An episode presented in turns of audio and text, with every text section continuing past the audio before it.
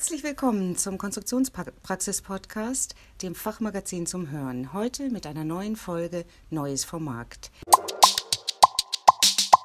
Dazu begrüße ich Florian Groß. Er ist Produktmanager für Antriebs- und Steuerungstechnik bei ABB. Und wir wollen über die neuen Frequenzumrichter, die Ultra Low Harmonic Drives von ABB sprechen. Guten Morgen, Herr Groß. Guten Morgen, Frau Drescher. Vielen Dank für die Einladung. Sehr gerne.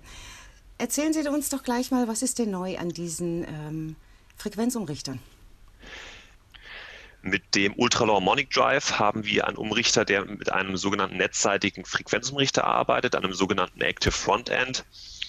Und der besteht quasi aus IGBT-Eingangsbrücken und ist in der Lage, durch gezieltes Takten dieser Eingangsbrücke dann die harmonischen Oberschwingungen auf einem Niveau von drei bis fünf Prozent zu halten, wobei wir hier sehr, sehr lastunabhängig, möchte ich fast sagen, arbeiten können.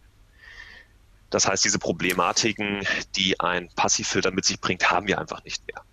Und diese Technologie geht auch weiter. Das heißt, es hört nicht, diese Vorteile hören nicht bei den Oberschwingungen auf. Es geht weiter. Wir haben große Vorteile bezüglich Spannungsschwankungen netzseitig. Das heißt, wenn wir dort kleinere Einbrüche sehen, dann macht das dem Umrichter gar nichts aus, denn er ist in der Lage, durch, diese aktive Einspeiseeinheit die DC-Spannung zu boosten und so eben halt sehr, sehr netz, ähm, netzunabhängig, möchte ich fast sagen, zu fahren und eben diese Spannungsdips zu kompensieren.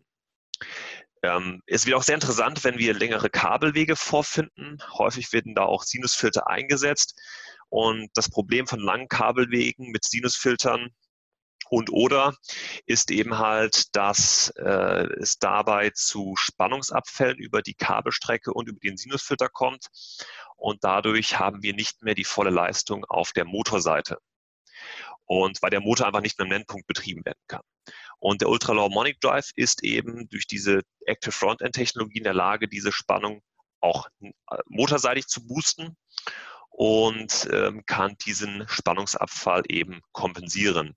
Und dadurch sieht der, der Betreiber eben den Motor, also immer, er sieht der Motor immer volle Nennleistung oder kann volle Nennleistung sehen und ähm, hat eben auch Vorteile bezüglich Energieeffizienz in dem Moment. Also wir haben zum einen weniger Netzrückwirkungen und zum anderen immer die optimale Spannung ausgangsseitig, sodass wir hier im System betrachtet mindestens genauso attraktiv, wenn nicht sogar besser sind als Passivfilter. Äh, Sie sprechen diese Netzrückwirkungen an. Es handelt sich dabei ja um diese Oberschwingungen. Die sind schädlich für das Netz oder auch für die angeschlossenen Geräte? Genau, also die harmonischen Netzrückwirkungen sind quasi Störfrequenzen, also quasi Vielfache der Grundfrequenz 50 Hertz der Netzfrequenz und sind quasi parasitäre Ströme, die den äh, Spannungen und Strömen überlagert sind und sind quasi zusätzliche Belastungen die dann eben das Netz und auch die Komponenten tragen müssen. Sie müssen sich das so vorstellen, als ein Beispiel, wenn Sie einen Transformator haben und dazugehörige Kabelwege, dann müssen die diese zusätzliche ohmsche Belastung natürlich dann auch standhalten und entsprechend ausgelegt sein, weil sie eben natürlich dann auch einer höheren thermischen Erhitzung beispielsweise ausgelegt sind. Harmonische Netzrückwirkungen können aber auch andere Probleme mit sich bringen.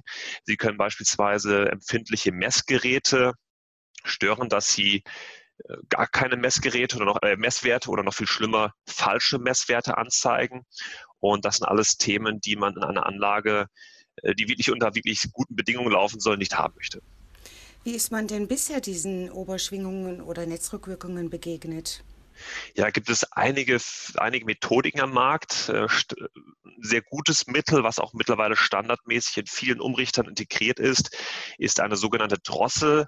Die Drosseln, die sind in der Lage, wirklich einen Großteil dieser harmonischen zu beseitigen. Wenn ich das jetzt Ganze mal in Zahlen ausdrücken muss, man bedient sich da einmal den, dem THDI-Wert, der Total Harmonic Distortion.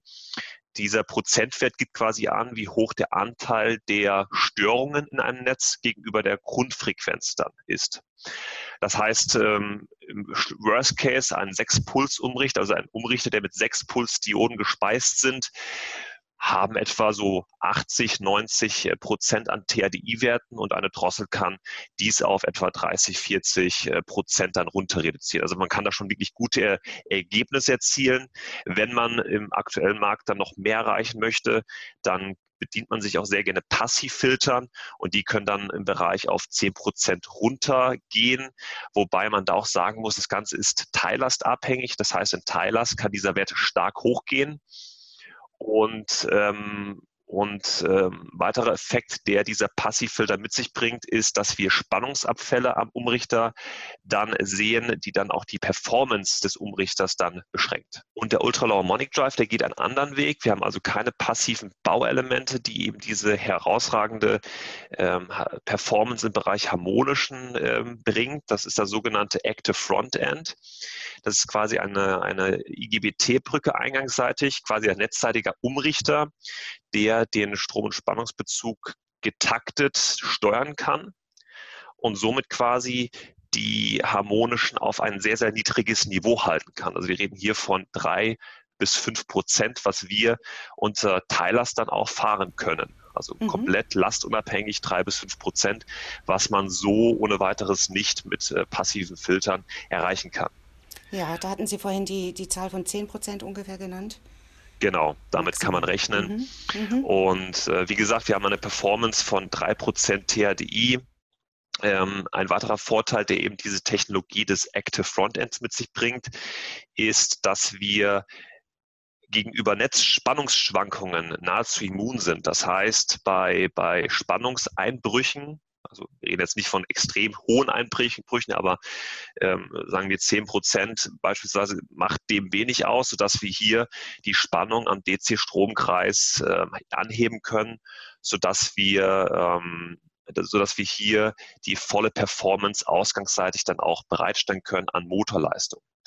Und dadurch, dass wir eben diesen DC-Stromkreis regeln können, haben wir auch eine sogenannte Boost, Spannungsboost-Funktion integriert, die eben längere Kabelwege oder auch Sinusfilter dann entsprechend äh, kompensieren kann, sodass eben der Motor immer volle Nennspannung sieht und somit die maximale Performance in dem, in dem Moment abgeben kann.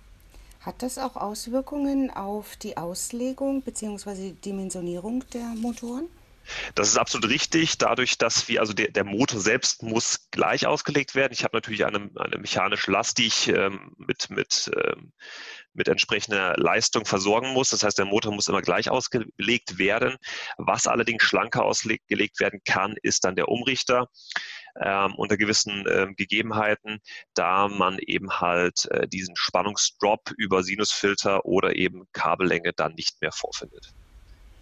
Ja, das ist also eine ganze Reihe von Vorteilen. Die Performance ist besser als äh, übliche äh, Technologien, die es am Markt gibt. Ähm, man vermeidet ähm, schädliche Auswirkungen der Netzrückwirkungen auf andere Geräte. Ja. Und die Performance ist ähm, auch der angeschlossenen Motoren ähm, ist höher. Genau. Ein weiterer Aspekt ist eben dadurch, dass wir deutlich weniger harmonische produzieren und eben auch diese Spannung anheben können Richtung, Richtung Motorseite, dass wir eben deutlich äh, die, die Energieverluste im System betrachtet reduzieren können und somit teilweise auch besser fahren, also gleichwertig, wenn nicht sogar besser fahren als Passivfilterlösungen, was natürlich dann auch energetisch sehr, sehr attraktiv ist. Mhm, sprich weiteres, Energieeffizienz ist. Ganz äh, genau, absolut. Ja. Ein weiterer sehr spannender Aspekt ist, dass immer mehr Betreiber von Anlagen Probleme mit Blindleistungen haben. Blindleistungen sind quasi Leistungen, die einem System jetzt mal salopp ausgedrückt nicht viel weiterhelfen, aber eben durch die Versorgungsnetze getragen werden müssen. Und diese Blindleistung muss kompensiert werden, weil der Netzbetreiber diese entsprechend bereitstellen muss und entsprechend dann auch der, der, der, der Abnehmer das Ganze dann bezahlen muss. deswegen ist man immer ge, ge, angehalten, diese Blindleistung zu kompensieren. Und der Ultra-Low Harmonic Drive hat die, den Charme, dass diese Blindleistungsbezüge nahezu frei eingestellt werden können, sodass wir eben halt hier einen auf Wunsch eben einen entsprechenden Verbraucher haben, der einen Cosinus 4 von 1 aufweist. Das heißt eigentlich fast nahezu reine Wegleistung bezieht. Noch ein weiterer Vorteil. Noch ein weiterer sehr inter interessanter Punkt, genau. Ja, und die, ähm, die Geräte sind schon am Markt, können bezogen werden?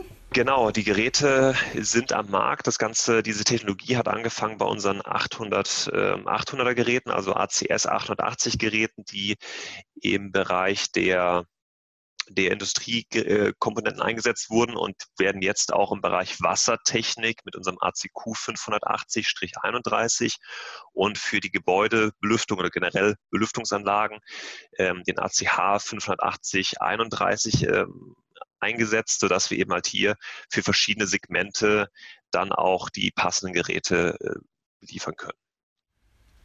Wunderbar. Sehr schön. Dann bedanke ich mich sehr herzlich für die, äh, für die Erklärungen, die Sie uns dazu geliefert haben. Ähm, hoffe, dass das auch für Sie, liebe Hörer, interessant war. Ähm, das können Sie uns gerne mit einem Like mitteilen. Bei Ihnen, Herr Groß, bedanke ich mich auch nochmal und wünsche Ihnen eine angenehme Woche. Danke Ihnen auch. Auf Wiederschauen. Wiederhören. Bis dann. Tschüss.